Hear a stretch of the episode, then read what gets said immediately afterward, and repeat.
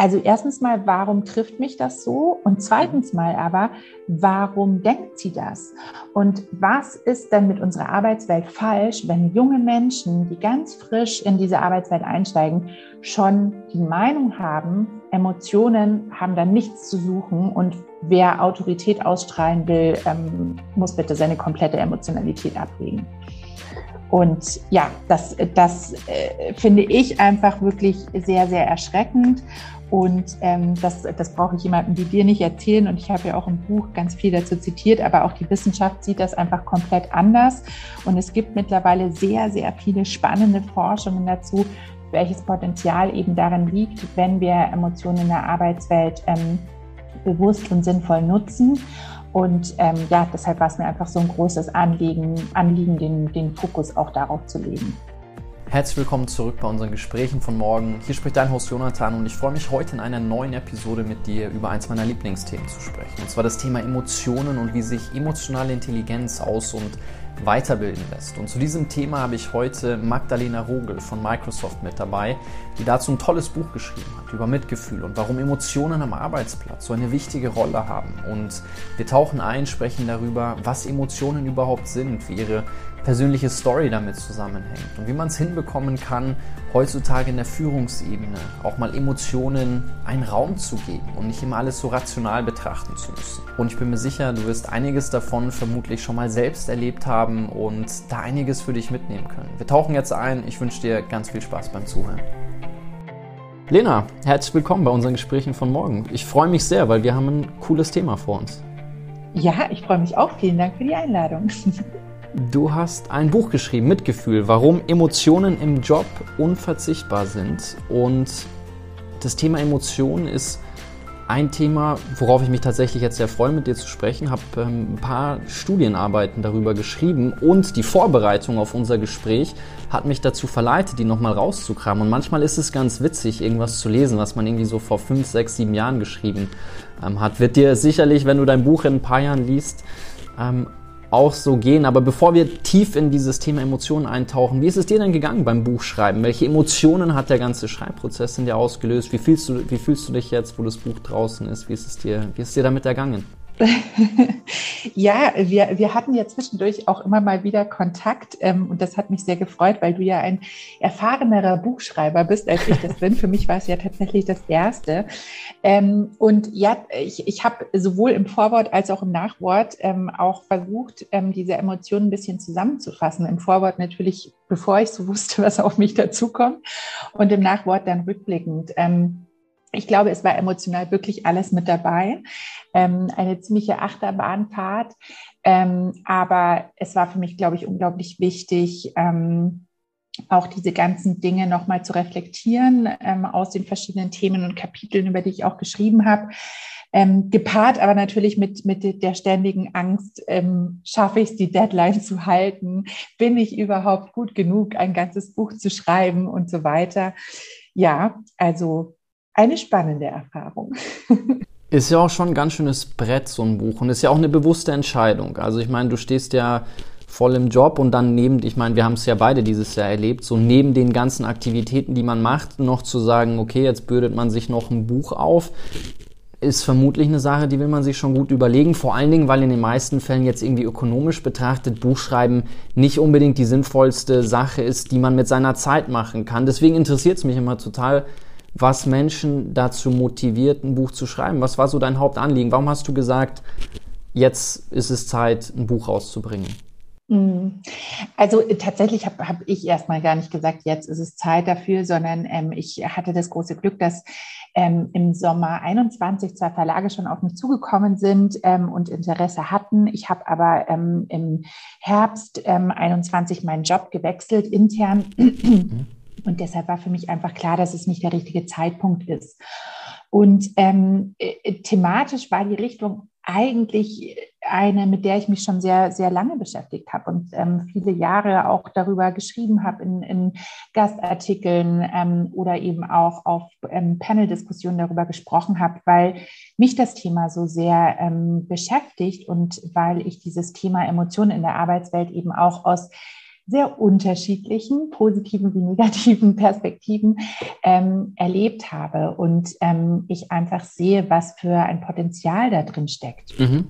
Und ähm, der eine Verlag ist sehr, sehr ähm, hartnäckig, aber liebevoll, würde ich sagen, dran geblieben und ähm, hat es dann Anfang äh, 22 nochmal bei mir versucht und ähm, weil ich relativ zeitgleich dazu auch gerade ähm, wieder eine sehr große ähm, Story, das war damals mit der Cosmopolitan, dazu gemacht habe und gesehen habe, wie groß das Feedback dazu ist und, mhm. und wie sehr die Leute das auch beschäftigt, dachte ich ja, okay, jetzt mache ich es, weil der richtige Zeitpunkt ist sowieso nicht da und ähm, jetzt, jetzt probiere ich es einfach. Und ich glaube, für mich der allergrößte Antrieb war tatsächlich, meine, meine eigenen Erlebnisse mit dem mhm. Thema Emotionalität in der Arbeitswelt, aber vor allem, und das wirklich mit Abstand an erster Stelle, für mich das Potenzial für Menschen, die in die Arbeitswelt einsteigen, aber auch ja. für Menschen, die schon länger Teil der Arbeitswelt sind, ihnen ähm, zu ermöglichen, viel mehr sie selbst zu sein und dadurch auch viel mehr ihr Potenzial nutzen zu können.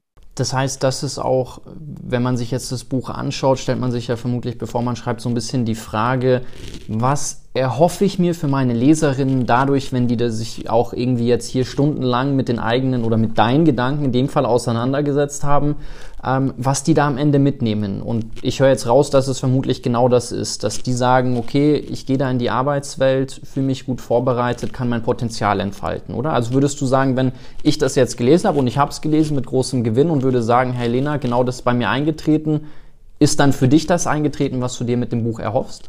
Ähm, äh, definitiv. Also ich, ich finde, jede Person, die dieses Buch liest, das ist natürlich erstmal ein riesen, riesen Kompliment für mich und ähm, jede Person, die sich mit dem Thema auseinandersetzt. Und ähm, äh, tatsächlich, äh, also ganz spannend, dass du gerade diese Frage stellst, weil für mich war es am Anfang sehr schwierig zu definieren, was für ein Buch will ich denn schreiben? Mhm. Also ist es jetzt ein, ein Fachbuch, ist es ein Sachbuch, ist es ein Ratgeber, ist es autobiografisch und irgendwie, ähm, oder ist es ein Arbeitsbuch? Und ähm, ich wollte halt irgendwie alles.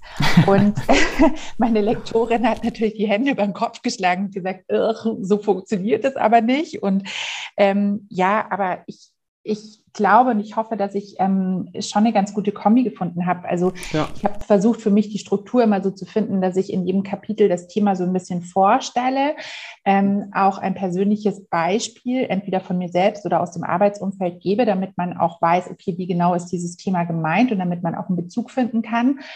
Dann immer, das war mir ganz, ganz wichtig, eine, eine ähm, wissenschaftliche Perspektive dazu, also Studien, ähm, die mhm. es zu dem jeweiligen Thema gibt ähm, Forschungen und so weiter. Und dann jedes Kapitel eben abgeschlossen mit einem kleinen ja, Praxistipp, äh, wie man das ja. Ganze umsetzen kann, weil mir das eben so wichtig war, dieses, äh, ja, das alles irgendwie so abzudecken. Mhm. Und klar, wenn du sagst, du hast, du hast das Buch mit einem Gewinn gelesen, dann ist es für mich eine riesige Freude. Und ähm, ja, tatsächlich ist, ist das mein Ziel, weil wie du schon gesagt hast, man, man wird durch ein Buch nicht reich und auch nicht berühmt. Ähm, aber das war auch nie das, was ich im Hinterkopf hatte. Ich finde, diese Mischung ist sehr gut gelungen tatsächlich. Also diese Einblicke zu geben, zu sagen, hey, ich nehme da tatsächlich auch neue Erkenntnisse mit, ich lerne dich besser kennen oder ich lerne durch deine Anekdoten, weil ich glaube, dadurch damit identifiziert man sich ja irgendwo zum gewissen Ausmaß auch. Ähm, und am Ende diese praktischen Übungen, so, so diese Mischung, die, die finde ich eigentlich ganz cool.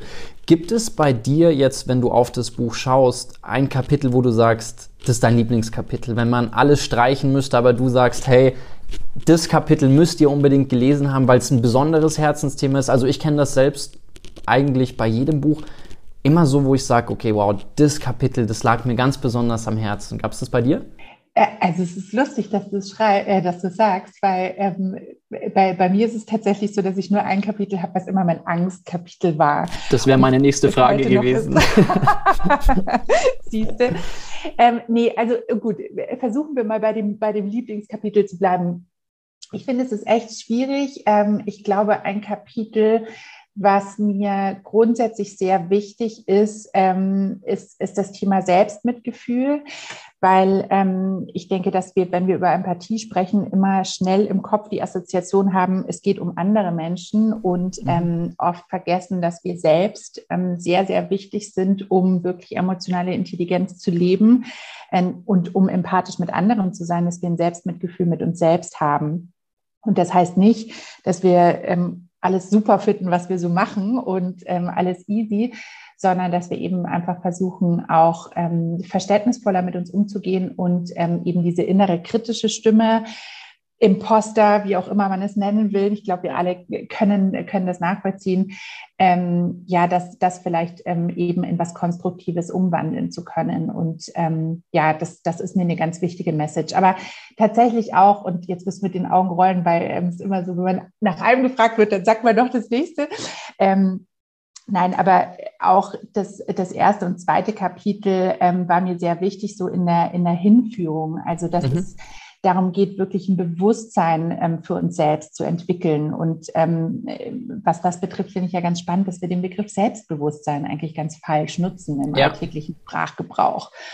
Und ähm, deshalb waren mir die ersten Kapitel auch wichtig, um auch ein Verständnis dafür zu schaffen, was, was sind denn Emotionen und wie können wir uns über uns selbst bewusster werden. Da sind wir mitten im Thema und ich finde es super, dass du genau das hervorgehoben hast, weil wo ich einen Schwerpunkt mit dir heute setzen wollte, war darüber zu sprechen, was wir von unseren Emotionen über uns selbst lernen können. Du hast jetzt schon einen großen Begriff, der mehrfach bei dir im Buch auftaucht, genannt ist das Thema emotionale Intelligenz und wie wir die entwickeln können. Und du beschreibst da so vier Stufen. Vielleicht können wir die mal zusammen durchgehen, weil ich glaube, alle, die jetzt zuhören, können da sehr viel für sich mitnehmen. Und die erste Stufe hattest du auch schon ähm, angesprochen, dieses Thema Selbstbewusstsein. Ich finde es auch diesen Begriff sehr interessant. Ich habe tatsächlich mal ein ganzes Buchprojekt zum Thema Selbstbewusstsein und was hinter diesem Projekt, äh, hinter diesem Begriff steckt und wie Selbstbewusstsein mit dem authentisch sein zusammenhängt, weil umso mehr ich mir meines selbst bewusst bin, umso authentischer kann ich tatsächlich auch auftreten, auch in all seinen Facetten. Also dass ich auch Dinge von mir annehmen und mir bewusst werde, was ich vielleicht auch gar nicht so sehr an mir mag und was vielleicht sehr stark was an mir triggert. Und ich finde, das sind Punkte, obwohl sie häufig schmerzhaft sind, bei denen ich vielleicht am allermeisten über mich selber lernen kann. Und lass uns vielleicht damit mal starten. Also Schritt eins bei dir, um emotionale Intelligenz zu entwickeln, sagst du, ist bewusst wahrnehmen. Wie kann, wie kann ich mir das vorstellen? Also wie, wie sieht das aus? Ja, also das klingt ja erstmal so total simpel und ähm, für viele ist es vielleicht im ersten Moment so, ja, okay, pff, banal. Aber ich glaube tatsächlich, dass wir im Alltag oft verlernt haben, ähm, bewusst wahrzunehmen, wie wir uns eigentlich fühlen. Ähm, beziehungsweise, dass wir sehr schnell, auch wenn wir uns fragen, wie wir uns fühlen, dass wir sehr schnell eine Antwort finden. Ähm, und meistens ist die erste Antwort nicht die richtige oder ziemlich unvollständig. Und das finde ich ganz interessant, ähm, darauf mal zu achten. Und ich habe das tatsächlich bei mir selbst sehr wahrgenommen, was das für einen Unterschied macht, wenn ich ähm, bewusst wahrnehme, wie ich mich gerade fühle und ähm, ja auch versuche so ein bisschen zu differenzieren, was ist das jetzt genau für ein Gefühl. Ähm, auch diese Alltagsfrage, die wir uns ja ständig alle stellen und 99 Prozent antworten nicht ehrlich darauf, nämlich wie geht's dir, ähm, eben auch mal zu überlegen und vielleicht auch mal den Mut zu haben, zu sagen, so mittelmäßig.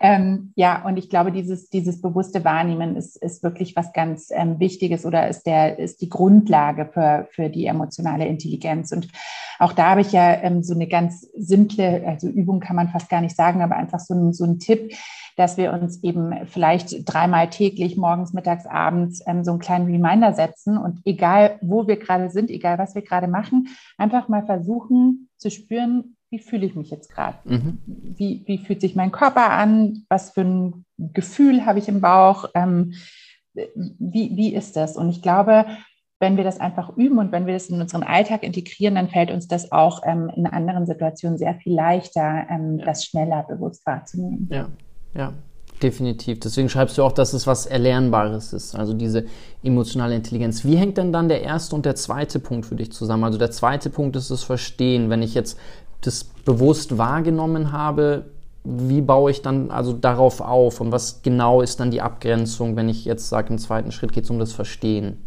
Mhm. Ja, also ich glaube, eine Abgrenzung gibt es gar nicht von, von den verschiedenen Schritten, weil bestenfalls okay. ähm, fließt es ja auch so ein bisschen ineinander über und vielleicht überspringt man manchmal auch einen Schritt und auch das mhm. ist total okay. Aber ähm, ich glaube, dass das Verstehen ist zumindest, wenn, wenn ich jetzt an mich selbst denke, wichtig, weil ähm, oft nehme ich was wahr und dann denke ich mir, ja, okay, und jetzt? Ähm, und äh, deshalb sich dann auch Zeit dafür zu nehmen, ähm, das zu verstehen und ähm, wirklich zu überlegen, okay, was, was ist das und was ist das genau? Und ähm, das hatte ich ja gerade auch schon angedeutet. Ich glaube, gerade was ähm, Emotionen, was Gefühle betrifft, haben wir einen sehr eingeschränkten Wortschatz. Mhm. und, und wir sind sehr schnell dabei zu sagen, ja, ich bin traurig, ich bin wütend, ähm, ich bin glücklich. Aber eben da auch mal zu differenzieren und auch zu sagen, hm, was ist es denn wirklich? Und ist es vielleicht auch eine Enttäuschung? Und warum fühle ich mich überhaupt mhm. enttäuscht?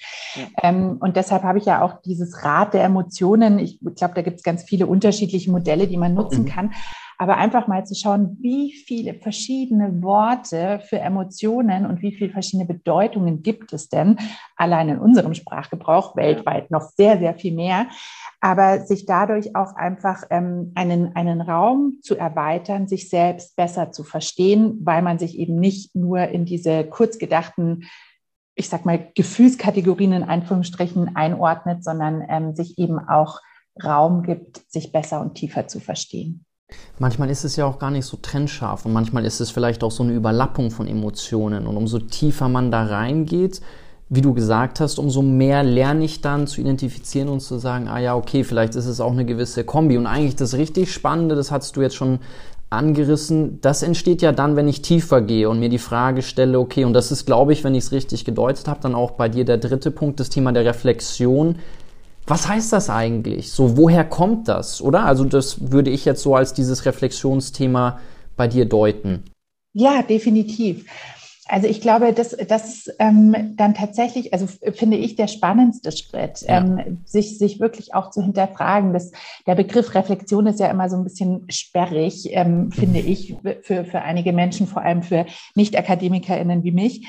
Ähm, aber trotzdem, ich glaube einfach dieses, ähm, ja, vielleicht, um das auch mal wörtlich zu übersetzen, so in den Spiegel zu schauen und, und auch zu überlegen, okay, was ist es denn jetzt? Und auch zu hinterfragen, wo kommt es denn vielleicht her? Ähm, wie du gesagt hast, in den meisten Fällen ist es ja eine Mischung von Emotionen. Also ich kenne fast kein Beispiel, wo es genau nur eine Emotion ist. Meistens ist es eine Mischung aus vielen Dingen. Wenn ich enttäuscht bin, bin ich oft auch traurig. Ähm, wenn ich enttäuscht bin, bin ich manchmal auch wütend. Ähm, also das sind ja immer so, so Emotionsmischungen, könnte man fast sagen. Und ähm, dann aber eben auch zu sagen, warum enttäuscht mich so eine Situation? Und ähm, hat das jetzt mit der Situation aktuell wirklich zu tun? Oder ist es vielleicht eine alte Situation, die in meinen Gefühlen einfach getriggert wird, mhm. dadurch, dass ich ähm, jetzt denke, ich erlebe gerade was Ähnliches? Und ich glaube, das haben wir ganz, ganz oft, dass wir so ähm, Emotionen haben, die sich bei uns vielleicht so eingebrannt haben oder dass ähm, bestimmte Menschen, bestimmte Worte, bestimmte Situationen ähm, Emotionen bei uns auslösen. Und ich glaube, es ist ganz wichtig, das eben auch zu reflektieren und ähm, zu verstehen, ist das jetzt aktuell die Situation oder ist es vielleicht eine alte Situation? Mhm. Und ähm, dadurch vielleicht auch potenziell Muster zu erkennen. Mhm. Und ähm, gleichzeitig eben auch zu sagen, okay, ähm, was, was kann ich denn äh, in, in dieser Situation jetzt, jetzt mit diesen Emotionen machen? Und macht es jetzt mhm. überhaupt Sinn, ähm, die jetzt gerade aktuell mir anzuschauen? Oder ist es vielleicht auch was, was ich mal kurz pausieren muss, weil es eben mit der Situation hier gar nichts zu tun hat? Und ähm, das finde ich unglaublich spannend. Also das, äh, ja, äh, das, das ist echt so ein tiefer Schatz, der da irgendwie in uns allen drin liegt, ja. den wir echt entdecken können. Ähm, und ich glaube, das hört nie auf, dass wir da über uns selbst lernen, wenn wir uns eben die Zeit nehmen zu reflektieren. Auf jeden Fall. Und das ist ja auch das, was du gesagt hast in deinen ersten zwei Kapiteln, wo du so ein bisschen eine Hinführung zum Thema und auch eine Begriffsanalyse, was bedeutet Emotion eigentlich, wo du vor allen Dingen als eine psychologische und physiologische Reaktion auf gewisse Situationen ähm, einordnest und gerade aber auch auch davon gesprochen hast, dass es natürlich auch mit Menschen zusammenhängt. Das ist natürlich besonders spannend zu sehen, okay, in welcher Kombination aus Situation plus mit welchen Menschen werde ich am allermeisten getriggert? Also das ist ja so eine spannende Frage zu schauen, okay, wo habe ich die stärksten emotionalen Ladungen, die stärksten emotionalen Reaktionen? Und meiner Ansicht nach, da wo ich am allermeisten getriggert werde, habe ich das allergrößte Potenzial der Selbsterkenntnis und der Möglichkeit, über mich selbst zu lernen. Und das finde ich einfach hochspannend, da reinzugehen, weil in den meisten Fällen ist es ja so, wir werden emotional getriggert und sind erstmal einfach maximal geladen und irgendwann, wenn wir dem vielleicht den Raum oder den Abstand gewinnen können, zu sagen, okay, und jetzt schaue ich mir das mal an. Also ich gehe eigentlich in diese Beobachterperspektive und versuche zu verstehen, warum habe ich da eigentlich so reagiert? Dann wird spannend, weil dann gebe ich mir auch selbst die Möglichkeit zu sagen, ich löse das Ganze auf. Wenn ich das nicht mache, dann trage ich natürlich und ich glaube, mit dem, was du gerade gesagt hast, dass es dann häufig alte Situationen sind und Muster entstehen, weil dann fange ich an, emotionalen Ballast mit mir rumzuschleppen. Und dann ist es immer wieder, okay, ich habe es nicht aufgelöst und ich trage es mit mir rum und dann passiert was ähnliches und dann werde ich wieder getriggert und dann werde ich wieder getriggert. Und ich glaube, je häufiger das passiert, umso schwieriger wird es dann auch, das aufzulösen. Weil wenn ich es mir beim ersten Mal anschaue, in den meisten Fällen tatsächlich, wenn ich dahinter komme und verstehe, ah ja klar, deswegen wurde ich hier so getriggert, dann lache ich drüber. Wenn ich diese Erkenntnis habe und du denkst, oh ja, okay, das, das Thema, wo kommt das eigentlich her? Ähm, lass uns da gleich noch ein bisschen tiefer reingehen. Ich würde gerne noch bei deinen ähm, vier Schritten bleiben, weil der vierte Punkt, wir waren bei der Reflexion, ist das Thema sinnvolles Nutzen der eigenen Emotionen. Magst du vielleicht dazu noch ein paar, paar Takte sagen? Ja, unbedingt. Und ich glaube, vieles davon hast du, hast du auch gerade schon ähm, mit angesprochen. Also es geht ja dann darum zu sehen, ähm, was, was sind denn da vielleicht meine Muster ähm, und wie kann ich diese Muster auflösen. Das, das kann natürlich ein Nutzen sein, dass ich diese Botschaften oder diese Emotionen als Botschaften nutze, die mir eben was verraten können über mich selbst. Aber eben auch, dass ich, dass ich ähm, in ganz alltäglichen Situationen, das müssen ja nicht immer alte Muster sein, es muss ja nicht immer tiefenpsychologisch sein, sondern mhm. es kann ja auch einfach sein, ähm, und da, da finde ich tatsächlich Neid ein sehr gutes Beispiel. Warum bin ich jetzt gerade neidisch auf jemanden? Und für mich war lange Neid eine Emotion, die ich versucht habe, sehr aus meinem Leben auszuschließen, weil ich dachte, um Gottes Willen, das will ich nicht. Also so will ich nicht sein. Mhm. Ähm, das finde ich eine ganz schlechte Eigenschaft. Und ähm, mittlerweile versuche ich das aber viel mehr auch zuzulassen, weil ich für mich auch verstanden habe, Neid kann ja auch eine wichtige Botschaft für mich sein. Und ich kann ja auch ähm, verstehen dadurch, dass, dass ich mir vielleicht was wünsche, was jemand anders hat. Ähm, mhm. Und das kann, das kann ein, ein beruflicher Erfolg sein, das kann auch was ganz banal Materielles sein, ähm, das kann eine, eine, bestimmte Eigenschaft sein. Ähm, und ich glaube, das eben dann zu nutzen, diese Emotion von Neid zu nutzen, um eben zu überlegen, okay, was sagt mir das denn jetzt gerade und wie kann ich vielleicht das erreichen, worauf ich gerade neidisch bin. Und ich glaube, so kann Nutzen sehr gut aussehen. Oder eben auch mhm. zu sagen, welche Dinge begeistern mich denn total in meiner Arbeit? Welche Projekte, welche Themen lösen bei mir so viel Begeisterung aus, dass es sich so anfühlt, als würde ich überhaupt nicht arbeiten, weil ich es so toll finde. Mhm. Und ähm, das dann eben auch zu nutzen und zu sagen, mh, offensichtlich sind das immer Dinge, die mit so und so zu tun haben. Wie kann ich mich beruflich vielleicht weiterentwickeln, dass ich mehr von solchen Dingen mache? Und umgekehrt natürlich auch, welche Dinge belasten mich total und wo sitze ich drei Stunden lang am Laptop und nichts passiert, mhm. weil es mich so sehr nervt. Ähm, wie kann ich vielleicht auch gucken, dass ich in Zukunft ähm, solche Dinge weniger mache? Und deshalb glaube ich, kann das tatsächlich dann so eine Art Kompass sein, der uns hilft, uns ein bisschen auch in, in eine bestimmte Richtung weiterzuentwickeln. Du hast gerade was total Interessantes gesagt, diese Bewertung von gewissen Emotionen, die wir ja irgendwie vermutlich schon aus frühester Kindheit. Ich kann mich daran erinnern, im Religionsunterricht in der dritten Klasse hat uns unsere Religionslehrerin, Frau Schweiger, damals ein Arbeitsblatt ausgeteilt mit Emotionen mit, und mit Adjektiven, die man Menschen zuschreibt. Und wir sollten werten, welche sind positiv, welche sind negativ. Welche würden wir an einem Freund gutheißen, welche weniger, welche würden wir an uns selbst gutheißen. Und das Interessante ist ja, dadurch entsteht ja eine gewisse Trennung, weil ich anfange, Dinge zu bewerten und zu sagen, okay, die sehe ich lieber im Außen, die würde ich anderen zuschreiben, aber mir selbst nicht, weil ich ja sage, okay, die sind schlecht. Und wir haben es ja in der Schule gelernt, entsprechend müssen die natürlich ganz sicher schlecht sein. Und somit finde ich, kommst du ja in eine Spirale, wo du anfängst, auch über dich selbst zu urteilen und zu sagen, wenn du was jetzt in dir selber wahrnimmst, was du aber als schlecht betrachtest, dann fühlst du dich selber schlecht. Und wenn du das dann bei anderen Menschen siehst, dann fängst du an zu urteilen und willst selber so nicht sein. Und irgendwo auf der Basis entsteht ja dann ein gewisser Trigger, wo du sagst, okay, das Schlechte im anderen zu sehen, wenn du das dann selbst in dir wahrnimmst, dann gehst du selber sehr hart mit dir ins Urteil. Und ich habe irgendwann Jahre später ein sehr interessantes Buch darüber gelesen. Das heißt Primordial Emotions, kommt von Derek Denton, der über die aller, allerersten Emotionen in intelligenten Wesen spricht und da interessanterweise eigentlich über den Vergleich spricht und sagt, die primitivsten Wesen, die kriegen es hin, eine Einordnung zu schaffen zwischen schaue ich zu jemanden auf oder schaue ich zu jemanden herab, beziehungsweise so ein bisschen dieses Prey and Predator, werde ich gefressen oder fresse ich?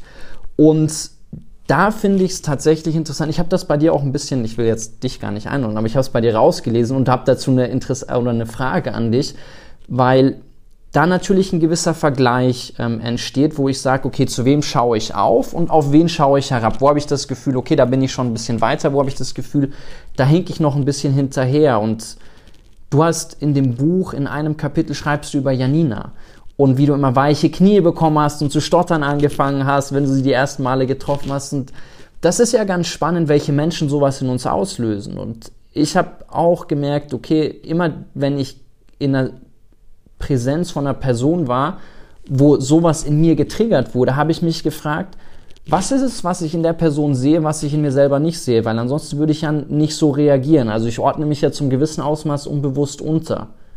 Oder wie, wie, wie würdest du es sehen? Also das ist das, was ich aus dem Buch rausgelesen habe und was ich total spannend fand, zu sagen, ja, okay, eigentlich dieses Vergleichsthema gibt auch ein sehr schönes Zitat von einem meiner Lieblingsphilosophen darüber, ähm, ein dänischer Philosoph, der hat gesagt, dass der Vergleich das Ende vom Glück ist. Und gleichzeitig ist es aber, wenn man dem Buch traut, eine der Uremotionen überhaupt. Und es ist gar nicht so leicht, da rauszukommen. Definitiv. Und ähm, ich, ich glaube, das ist ganz wichtig, auch hier wieder, dass wir dass wir nicht irgendwo rauskommen müssen, sondern dass es total okay ist, dass es so ist. Und ähm, ich glaube, das, das ist für mich echt so eine wichtige Botschaft. Es, es ist okay, es ist okay, alles zu fühlen. Und ähm, ich fand es ganz interessant, was du ähm, gerade beschrieben hast, so dieses, diese sehr frühe Einordnung von Gut und Böse, weil ich glaube, das kennen wir alle. Ähm, egal, ob wir so eine Religionslehrerin hatten, aber wir, wir alle kennen das im Alltag, dass Emotionen sehr schnell eingeordnet werden in das ist akzeptiert und das ist nicht akzeptiert. Und davon bitte mehr und davon bitte möglichst mhm. wenig. Und ähm, natürlich, wie du sagst, wir lernen dadurch ja sehr früh ähm, bewusst oder unbewusst, ähm, eher ist es äh, zu dem Zeitpunkt wahrscheinlich dann unbewusst, ähm, zu sagen, dass das eine ist, ist, gut und das andere ist böse und das andere darf, das eine darf sein und das andere darf nicht da sein. Und das ist natürlich gefährlich, weil wir dadurch ähm, eben sehr früh auch einen, einen großen Teil unserer Emotionalität versuchen zu verdrängen und ähm, eben auch nicht wahrzunehmen. Und dadurch können natürlich dann ähm, solche Muster entstehen, über die wir vorher schon gesprochen haben, oder eben auch dieser emotionale Ballast, von dem du gesprochen hast. Weil wenn ich das wahrnehme, ist das ja trotzdem irgendwo da und mhm. ähm, hängt dann als Ballast an mir dran. Und ich glaube, das ist ganz wichtig, erstmal wirklich zu verstehen, es gibt kein Gut und Böse in Emotionen. Es gibt definitiv ein, ein Positiv und Negativ ähm, dahingehend, wie ich Emotionen ausdrücke und ob ich sie ausdrücke. Und ich finde, ähm, das ist ganz wichtig. Und da geht es ja dann um emotionale Intelligenz. Ähm, wie sehr schütte ich meine Emotionen sofort über andere aus oder wie viel Raum und Reflexion nehme ich mir vielleicht, um erstmal darüber nachzudenken. Und natürlich, wenn ich eine Wut ständig über andere ausschütte, ähm, natürlich ist das nichts Gutes. Aber eine Wut an sich ist was Wichtiges und es ist wichtig und gut, eine Wut auch wahrzunehmen und einer Wut auch Raum zu geben. Und das finde ich einfach ganz, ganz wichtig, das auch so einzuteilen. Und dann hast du ja beschrieben, wie das, wie das oft so ist mit, mit Menschen, die wir treffen. Und ähm, ich finde das super interessant, weil ähm, das sind ja oft so Situationen, in denen von außen betrachtet eigentlich gar nichts passiert. Mhm. Aber eine Person kommt in einen Raum oder wir kommen in einen Raum, wo eine Person ist und es ändert sich alles in unseren Gefühlen, obwohl sich nichts ändert eigentlich. Und das, das finde ich immer wieder so, so faszinierend. Und ja, ähm, ja tatsächlich habe ich das bei mir, bei Janina ganz stark beobachtet und ähm, fand das fand das irgendwie einerseits sehr, sehr weird, weil ich mich so selber eigentlich nicht kannte. Mhm. Ähm, und andererseits eben sehr spannend, weil wie du schon sagst, es ist ja dann ähm, eben interessant, sich auch zu fragen, warum ist das so und, und woran liegt das? Und ich glaube, bei mir war es natürlich eine Kombi aus ganz vielen Dingen, dass ich einfach sehr, sehr viel über Janina wusste und gelesen habe und ähm, sie sehr bewundert habe für all das, was sie schon erreicht und getan hat. Ähm, dass ich aber auch eben in ihrer Anwesenheit wirklich, also in ihrer physischen Anwesenheit, auch gemerkt habe, was sie für eine unglaubliche Ausstrahlung hat. Ja. Also du hast sie ja auch schon oft getroffen und das ist ja auch was, was man dann wirklich richtig körperlich spürt, dieses totale Selbstvertrauen und und ähm, ja, da, das hat mich, glaube ich, auch einfach so total umgehauen im positiven Sinne. Und ähm, natürlich auch das, das Thema, was du zuletzt jetzt angesprochen hast, die, die Vorbildfunktion. Also für mich war, ähm, oder, oder der Vergleich, für mich war, war ähm, Janina immer so ein, so ein Vorbild, ähm, so, so eine Person, wo ich gesagt habe, wow, richtig, richtig toll. Ähm, so ähnlich würde ich gerne mal sein oder äh, so Eigenschaften, die sie hat, hätte ich auch gerne. Ähm, und das, diese, diese Vorbildfunktion kann eben sehr schnell zu einem Vergleich führen. Deshalb bin ich ein bisschen kritisch bei dem Thema Role Models, Vorbilder, mhm, mhm, ähm, weil, weil ich das jetzt eben auch ein bisschen psychologisch mir, mir mal angeschaut habe, was da passiert. Und wie du sagst, der Vergleich kann sehr gefährlich sein, ähm, wenn wir eben uns immer mit anderen vergleichen, ähm, weil, weil wir da nie mithalten können und weil es immer Leute gibt, die in irgendwas besser sind, die in irgendwas toller sind, die irgendwas ja schon, schon ähm, erfolgreicher machen als wir. Aber ähm, grundsätzlich ist auch das wieder ja total okay und in Ordnung zu akzeptieren. Ich vergleiche mich halt. Ja. Und dann aber zu reflektieren und zu sagen, okay, warum? Und ja, vielleicht bin ich auch ganz okay. Ähm, das, das ist eben das Wichtige. Wir hatten mit Janina mal eine, eine Produktion in unserem Leaders von Morgen äh, Kosmos haben wir ja, ich erwarte übrigens noch Feedback äh, von dir zu unserer Diversity-Staffel, aber das ähm, klären wir heute Abend, wenn wir uns ähm, auf einen auf Drink treffen. Ähm, hatten wir mit ihr was zum Thema Leadership gemacht und in dem Kontext auch mit ihr über das Thema Emotionen gesprochen. Und ich finde es ganz interessant, weil dein Untertitel im Buch ist ja vor allen Dingen auch, warum Emotionen im Job unverzichtbar sind. Und ich finde es interessant, weil wenn ich dein Buch gelesen habe und ihr zuhöre, geht es ja ein bisschen auseinander, wie Emotionen im, in der Berufswelt einordnet. Warum, warum haben Emotionen für dich oder warum hast du in deinem Untertitel bewusst den im Job-Teil hervorgehoben? Warum ist es im Job gerade so wichtig? Hm. Ja, also natürlich ist es ganz, ganz grundsätzlich wichtig und ich glaube, das merkt man in allen Dingen, die wir bis jetzt schon besprochen haben, dass es für das ganze Leben gilt. Ich glaube aber eben, dass die Arbeitswelt der Lebensbereich ist, in dem sie bisher noch am wenigsten akzeptiert sind ähm, oder vielleicht sogar aktiv ausgeschlossen wurden. Ähm, und ich glaube, deshalb ist es, ist es wichtig, darauf einen Fokus zu setzen. Ähm, ich denke, im, im privaten, im persönlichen Umfeld haben wir ja meistens ähm, zumindest ein paar Menschen, wo wir so jetzt mal gesprochen einen, einen emotionalen Safe Space haben. Also Menschen, mhm. denen wir uns öffnen können, mit denen wir vielleicht auch unsere Gefühle teilen, ähm, wo wir uns auch verletzlich zeigen. Und in der Arbeitswelt, glaube ich, ist es für sehr, sehr viele Menschen immer noch so, dass sie da versuchen, eine Maske aufzusetzen und eben dann auch die Emotionen zu Hause zu lassen und ähm, da, da ganz anders reinzugehen. Und ähm, das war für mich ja auch so ein bisschen der Auslöser. Ich glaube, das habe ich auch ja im Vorwort geschrieben, dass ich ähm, eine jüngere Kollegin hatte, die ähm, zu mir nach einem Workshop, in, in dem ich mich eigentlich sehr, sehr selbstsicher und, und ähm, auch, auch stark gefühlt habe, weil es eben tatsächlich um diese persönliche Entwicklung, ein persönliches Mission Statement ging. Und ähm, die kam nach diesem Workshop zu mir und meinte, ja, Lena, ich finde, du bist viel zu emotional und das untergräbt deine Autorität. Mhm. Und das hat mich so ähm, getroffen in dem Moment und tatsächlich natürlich auch sehr wütend, traurig, enttäuscht gemacht. Da haben wir die ganzen Emotionen wieder. Ähm, aber nachdem ich das dann erstmal habe sacken lassen und dann versucht habe, eben das zu reflektieren und drüber nachzudenken, also erstens mal, warum trifft mich das so? Und zweitens mhm. mal aber, warum denkt sie das? Und was ist denn mit unserer Arbeitswelt falsch, wenn junge Menschen, die ganz frisch in diese Arbeitswelt einsteigen, schon die Meinung haben, Emotionen haben da nichts zu suchen und wer Autorität ausstrahlen will, ähm, muss bitte seine komplette Emotionalität ablegen. Und ja, das, das äh, finde ich einfach wirklich sehr, sehr erschreckend. Und ähm, das, das brauche ich jemandem wie dir nicht erzählen. Und ich habe ja auch im Buch ganz viel dazu zitiert, aber auch die Wissenschaft sieht das einfach komplett anders. Und es gibt mittlerweile sehr, sehr viele spannende Forschungen dazu, welches Potenzial eben darin liegt, wenn wir Emotionen in der Arbeitswelt ähm, bewusst und sinnvoll nutzen. Und ähm, ja, deshalb war es mir einfach so ein großes Anliegen, Anliegen den, den Fokus auch darauf zu legen. Ich finde, dass es da auch besonders wichtig ist, schon nochmal auf diesen Emotionsbegriff zu blicken und zu schauen, welche Emotionen, also wenn man die ganze Klaviatur von Emotionen abruft im, im Arbeitskontext, kann ich schon verstehen, dass da vielleicht kritische Stimmen erstmal entstehen und sagen, okay, ähm, gibt ja auch ganz viele Forschungen darüber, dass stellenweise die dümmsten Entscheidungen, auch im unternehmerischen Kontext, aber auch im privaten Kontext, dann getroffen werden, wenn man besonders emotional ist.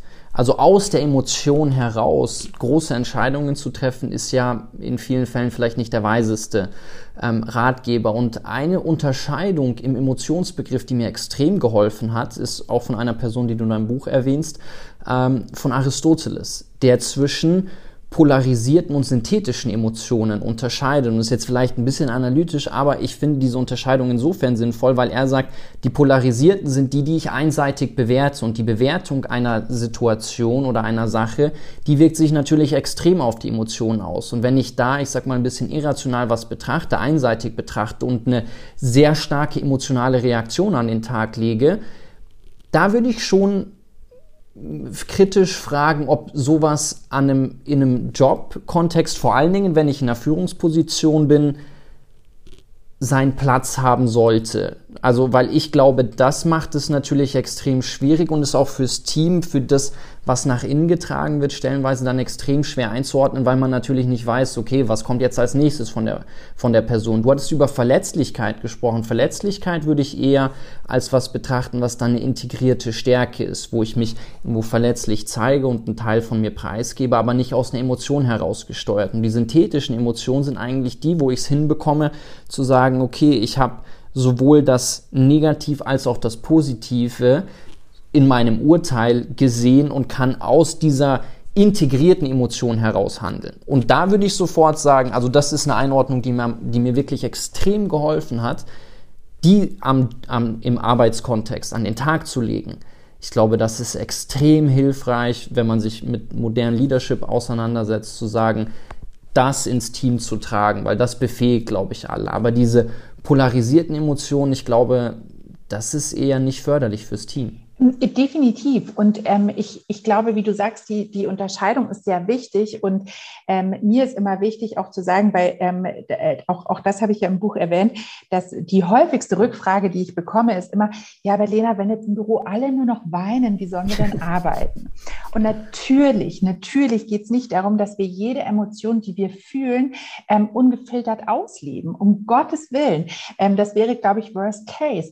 Und spannenderweise sehen wir da aber auch, wenn, wenn wir jetzt das als Beispiel nehmen, dass Emotionen schon sehr lange und eigentlich schon immer in der Arbeitswelt unterwegs sind, weil wir alle, wir alle kennen einen cholerischen Chef, der schon mal rumgeschrieben mhm. hat. Egal, ja. ob wir ihn selbst erlebt haben oder ob es in der Schule war, ähm, wie auch immer, aber wir alle kennen cholerische Menschen, die rumschreien. Und das war aber sehr lange was, was wir assoziiert haben oder was, was allgemein assoziiert wurde mit Autorität und Durchsetzung stark und super. Aber natürlich, da, darum geht es überhaupt nicht. Das zeigt auf der einen Seite, dass unsere Arbeitswelt natürlich emotional ist und immer emotional sein wird und es schon immer war.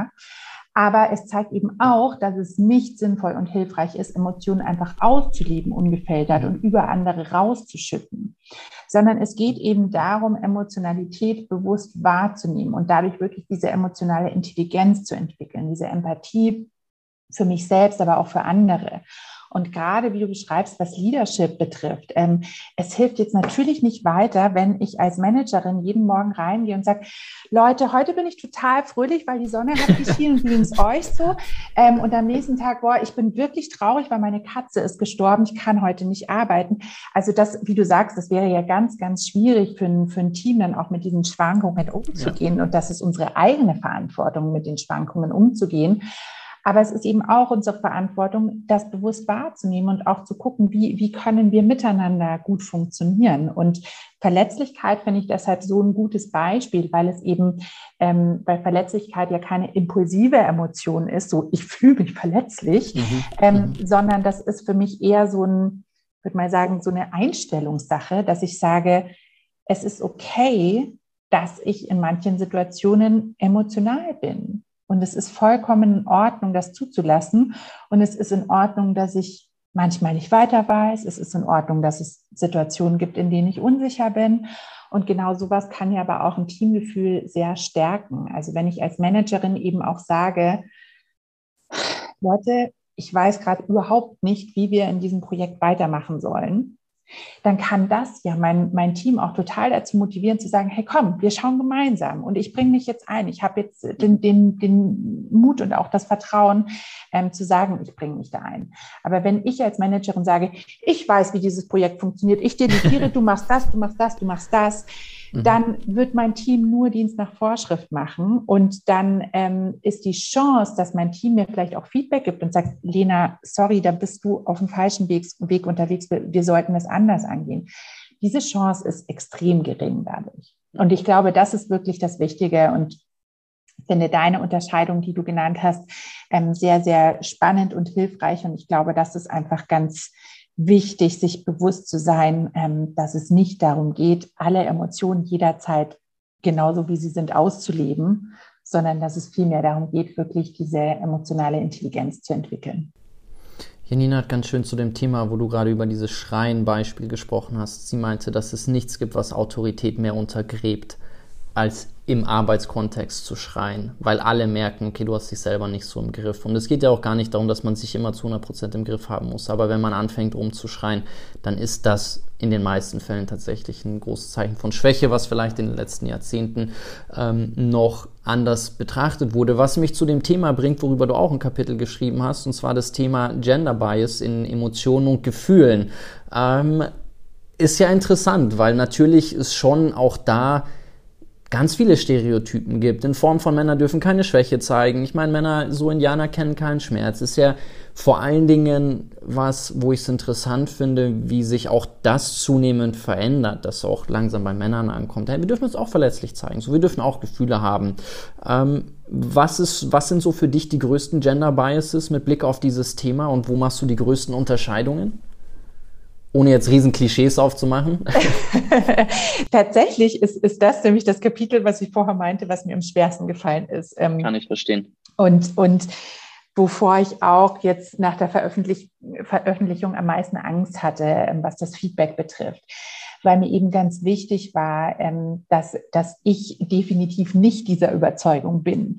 Ähm, aber trotzdem glaube ich, ist es wichtig, wenn wir über Emotionen, wenn wir über Gefühle sprechen, dass wir uns auch anschauen, in welcher ähm, Welt sind wir denn sozialisiert? Wie schaut unsere Gesellschaft ähm, darauf auf? Und ähm, wie, wie, wie sind wir auch alle aufgewachsen. Und ähm, da gibt es einfach einen, einen sehr, sehr großen Unterschied, ähm, was Männer und Frauen betrifft, ähm, auch wenn ich diesen natürlich überhaupt nicht zustimme und auch wenn ich davon überzeugt bin, dass es äh, viel mehr als nur diese, diese binäre Ausrichtung gibt, ist es wichtig, dass wir eben alle sozialisiert sind, ähm, mhm. genau auf diese Art und Weise und dass wir so aufgewachsen sind. Und ähm, ich glaube, was, was sehr viele Mädchen und Frauen kennen, und das ist ja auch im, im englischsprachigen Raum, vor allem im psychologischen Raum auch schon ein Begriff, ist dieses Good Girl Conditioning. Also immer, immer being a good girl, also lieb sein, brav sein. Ähm, das ist eben was, was sehr, sehr stark erwartet wird. Und ich glaube, das ist gefährlich, weil wir auch hier wieder ähm, eben viele Emotionen auch ausschließen und ähm, auch eben wieder in dieses Gut und Böse aufteilen. Ähm, das, das ist, glaube ich, sehr schwierig und, und sehr gefährlich, ähm, weil dadurch einfach dann viele Dinge wie, wie ein Selbstvertrauen und eine Selbstsicherheit auch oft abhanden gehen, weil wir immer denken, wir müssen so und so sein.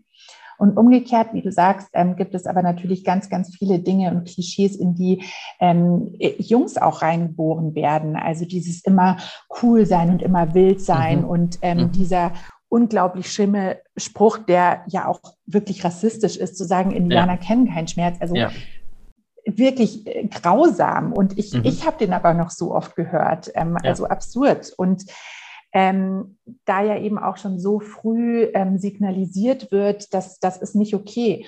Und tatsächlich ist es auch sehr, sehr spannend, wenn wir ähm, auf, auf Spielzeuge schauen. Also ähm, wie du weißt, ich bin ja gelernte Kinderpflegerin und kann mich deshalb an, an viele Dinge da auch gut erinnern, aber natürlich auch durch meine eigenen Kinder. Ähm, allein das Mädchen ähm, sehr, sehr früh ähm, mit, mit Puppen in Berührung kommen. Mhm. Das ist ja was sehr ähm, Empathisches. Es geht darum, sich zu kümmern, um etwas anderes zu kümmern, für jemanden da zu sein. Ähm, und dadurch lernen wir sehr früh schon wirklich ähm, Meisterinnen der Empathie zu werden, weil es immer darum geht, sich um, anderes, um, um andere zu kümmern. Ähm, wie du sagst, ist es sehr gut, dass sich viele Dinge schon ändern und mittlerweile ist es, glaube ich, fast schon selbstverständlich, dass auch Jungs mit Puppen spielen. Aber es war eben sehr lange nicht so. Und ich würde sagen, wir beide äh, sind auch noch beide damit aufgewachsen, dass es ja. eher nicht so gern gesehen war. Und ähm, dadurch nimmt man ja aber auch den Jungs sehr früh schon was, weil dieses sich um was anderes kümmern, das ist ja auch was ganz Schönes und das ist ja auch ein sehr ähm, ja, angenehmes Gefühl und, und ähm, schafft ja wiederum auch sehr viel Selbstwirksamkeit, wenn man sieht, oh, ich kann mich da um, um was kümmern. Und ich glaube, das sind viele Dinge, die, die uns eben schon sehr früh prägen und wo wir schon sehr früh dann auch ähm, meinen, irgendwie so, so einer Erwartungshaltung gerecht werden zu müssen. Und dann ist es natürlich auch ähm, im Erwachsenenalter ganz, ganz schwierig. Also ich würde sagen, fast jede Frau hat schon mal gehört, hier hast du deine Tage, wenn sie halt irgendwie ähm, mhm. emotional reagiert ja. hat. Ja. Und ähm, ich glaube aber umgekehrt ist es eben auch für Männer ganz schwierig, weil sie natürlich dann schnell den Spruch bekommen, ja, was bist denn du für eine Memme, was bist denn du für ein mhm. Waschlappen, mhm. ja. wenn sie eben ähm, Emotionen teilen. Und diese Klischees sind unglaublich und das hat mich wirklich im Schreibprozess auch nochmal sehr, sehr wütend gemacht, mhm. diese Dinge zu recherchieren und zu sehen, mhm. ähm, wie viel wir uns auch gegenseitig nehmen durch diese Klischees. Mhm. Und was mich aber sehr versöhnt hat dann wiederum, war ähm, die Studie, die ich ja dann auch zitiert habe, ähm, wo eben untersucht wird, gibt es eine unterschiedlich, gibt es einen Unterschied in der Emotionalität zwischen Männern und Frauen? Ähm, sind Frauen emotionaler als Männer? Nein, es ist nicht so. Wir sind alle gleich emotional und wir haben alle auch Schwankungen in unseren Emotionen. Und das ist nicht nur bei Frauen aufgrund ihres Zykluses so, sondern auch mhm. Männer haben Schwankungen. Und ähm, das fand ich sehr, sehr spannend und sehr wichtig zu sehen, dass es eben diese Einteilung, die wir leider gesellschaftlich ähm, immer noch machen, dass es die überhaupt nicht gibt. Und das hat mir wirklich Hoffnung gegeben. Und, und ich, ich würde mir sehr wünschen, dass wir da sehr, sehr viel mehr Offenheit haben, was ähm, diese, das, das Aufbrechen dieser Klischees betrifft. Wie geht ihr bei euch in der Organisation damit um? Ich meine, in den meisten Organisationen ist es ja leider immer noch so, dass Durchsetzungskraft und irgendwie hart aufzutreten und die Ellenbogen ausfahren, auch politisch irgendwie Machtspielchen zu spielen, größtenteils dazu beitragen, vor allen Dingen, wenn ich auf große Organisationen schaue, dass ich dann weiterkomme, dass ich nach oben komme. Ich glaube, bei Microsoft, ihr habt ja schon ein paar Dinge geändert in die Richtung, aber wie versuchst du auch als Führungskraft, auch in deiner Rolle als Vorbild, so mit diesem Thema umzugehen? Weil ich kann dir aus meinem Hintergrund sagen, ich meine, ich habe lange Fußball gespielt und das ist natürlich ein ganz extremer Case, aber Schwäche zeigen im Fußballkontext, in einem, wenn du in den Leistungsbereich kommst und wo es nicht mehr nur darum geht zu sagen, okay, wir treffen uns jetzt irgendwie zum Kicken, es macht Spaß, sondern wo es wirklich darum geht zu sagen, okay, ich will hier auf dem Platz stehen, ich will spielen, ich will in der Startelf sein. Wenn du dich da schwach zeigst, du wirst gefressen. So, du kannst da nicht schwach sein. Also ich habe es wirklich ein paar Mal miterlebt, in Momenten, wo du halt einfach total geknickt warst, weil du vielleicht nicht gespielt hast und das mal jemanden mitteilst im Team, in der ersten Situation, wo die Person das Gefühl hat, damit kann sie dich übervorteilen, macht sie es. Mhm. Ja, ja, definitiv. Und ich glaube, auch, auch das sind ja Muster, ähm, die, die wir ganz tief in uns haben. Ähm, dieses ja äh, möglichst, möglichst aggressives Verhalten, um weit nach vorne zu kommen. Und ich glaube, auch das können wir hinterfragen, können wir lernen, weil ähm, das ist ja was, was sehr, ähm, ja, was ein, sehr altes Muster, würde ich sagen, ähm, was ja wahrscheinlich irgendwie von, von Urzeiten kommt, dass eben ja. diese Aggressivität ähm, vermeintlich äh, gut und richtig ist, ähm, um, um sich durchzusetzen. Das, das ist einfach nicht mehr der Fall und unsere heutige Arbeitswelt ähm, braucht das nicht mehr. Ich meine, von, von Sport habe ich leider gar keine Ahnung, da bist du der Experte. Aber ähm, wenn ich jetzt auf unsere ähm, Arbeitswelt und, und speziell auch auf meinen Arbeitgeber schaue, sehe ich da wirklich sehr positive Entwicklungen, auch einfach, wie wir das Thema auch Leadership sehen. Und ähm, ich denke, das ist allgemein in sehr vielen großen Unternehmen, dass da in den letzten Jahren wirklich viel passiert ist.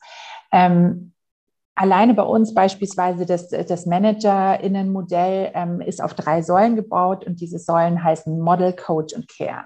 Und das sagt schon so viel. Mhm. Also das sind quasi die drei wichtigsten Säulen, die wir von ManagerInnen erwarten. Dass sie eben Model sind, also Vorbild, ähm, dass sie auch äh, Dinge vorleben, die sie auch erwarten.